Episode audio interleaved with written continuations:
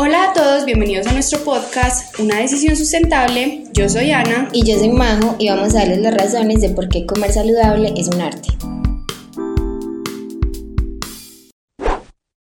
Sean bienvenidos al cuarto y penúltimo capítulo de nuestro podcast Una decisión sustentable. El día de hoy tenemos un tema muy importante que es vigente y tiene gran valor en la vida de los seres humanos.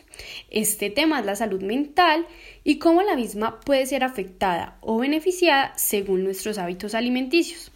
Como ustedes saben, yo no soy psicóloga, no soy nutricionista, yo soy comunicadora de información y por lo tanto tengo mis fuentes, tengo amigos cercanos que saben mucho del tema. Entonces estuve conversando con Alex Cárdenas, que él es egresado de psicología en la UCO y nos habló un poquito de esto, nos dio datos interesantes. Entonces se los quiero contar. Él no nos pudo acompañar porque se encuentra en otro país, pero vía FaceTime me dio una información muy valiosa. Entonces quédense hasta el final y espero que esto les sirva y les guste mucho.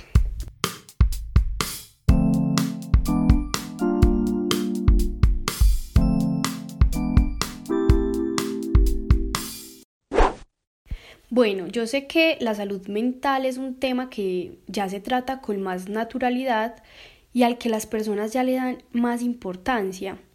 Eh, no sé si ustedes sepan qué es salud mental, yo supongo que sí. Para los que no saben, pues es ese estado de equilibrio que debe existir entre las personas y obviamente el entorno que nos rodea. Incluye el bienestar emocional, el psíquico, el social e influye en cómo pensamos, cómo actuamos, cómo nos sentimos y cómo reaccionamos a distintas situaciones, a situaciones de estrés, de ansiedad, a las problemáticas que siempre están presentes en nuestras vidas. La salud mental y la alimentación tienen una relación un poquito indirecta. La verdad es que muchas veces no somos conscientes de esto porque es un tema del que apenas se viene a hablar. Sin embargo, es fundamental conversar sobre esto para tener relaciones más sanas con nuestro cuerpo y nuestra mente. La influencia que tiene la alimentación en, bueno, en este ámbito puede o beneficiarnos o afectarnos, como lo mencioné anteriormente. Por poner un ejemplo rápido, si tú consumes alcohol, que es un depresor, vas a tener esa tendencia a estar triste. No sé si se han dado cuenta que después de un fin de semana loco con los amigos, toda la semana estamos sin energía, estamos aburridos o las cosas por las que estábamos tomando se avivan más. Y por el contrario, si consumimos chocolate, vamos a segregar dopamina y nuestro cerebro va a calmar esas emociones tristes, Obviamente no les recomiendo que coman chocolate para el desayuno, para el almuerzo y para la comida, pero es un factor importante que puede beneficiarnos, pues obviamente con las debidas recomendaciones.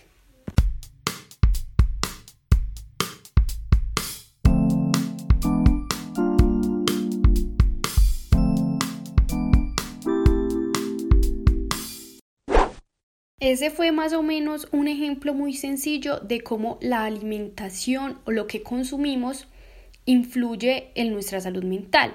Por ejemplo, si lo desarrollamos más adelante, podríamos darnos cuenta que la hidratación, el consumo adecuado de carbohidratos, proteína y demás nutrientes van a permitir mayor oxigenación en el cerebro y energía física para desarrollar actividades cotidianas. Entonces la ingesta de todos estos alimentos en dosis adecuadas van a segregar un montón de neurotransmisores que afectan el estado de ánimo y la condición física por medio de somatización. También acaba influyendo pues un poquito de forma más directa no como pensábamos que era algo supremamente básico y que era una influencia, en realidad empieza a afectar de forma directa este tema de la buena alimentación. Otro ejemplo que se podría hacer es en el caso de una mala alimentación que cause sobrepeso o su contraparte. Esto puede ocasionar problemas de autoesquemas y bueno, hay un grupo de trastornos que reciben el título de trastornos alimenticios, entre los que se encuentran anorexia, bulimia, como los más comunes y demás. Entonces, esto es para que tengamos en cuenta que en realidad la alimentación afecta muchísimo cómo nos relacionamos con nuestros cuerpos, cómo nos percibimos, la autoestima o la baja autoestima que podemos tener. Entonces es importante que se graben esto.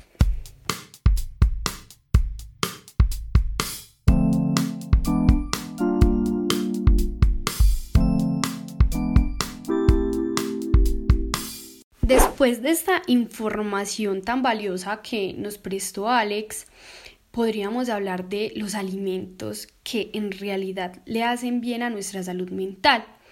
En la revista clínica alemana, que escribe unos artículos muy interesantes, nos hablan de las 10 frutas y vegetales eh, que se encontraron vinculados a mantener una buena salud mental.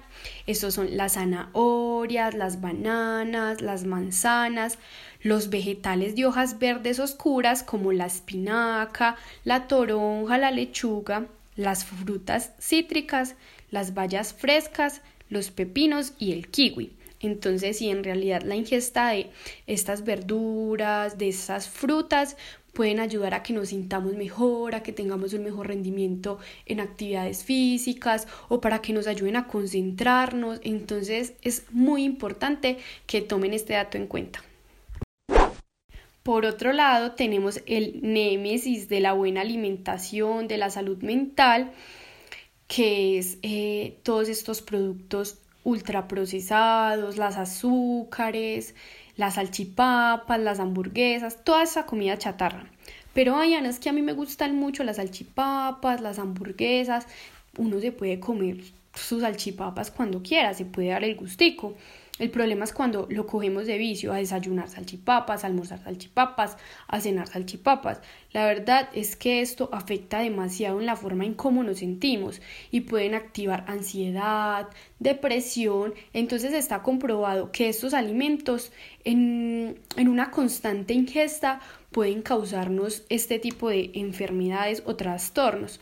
Entonces pues la idea no es dejar de comer las cosas que nos gustan, pero no consumirlo mucho, mucho, mucho porque nos podemos enfermar, no solamente en nuestro cuerpo, sino en nuestra mente, ya saben.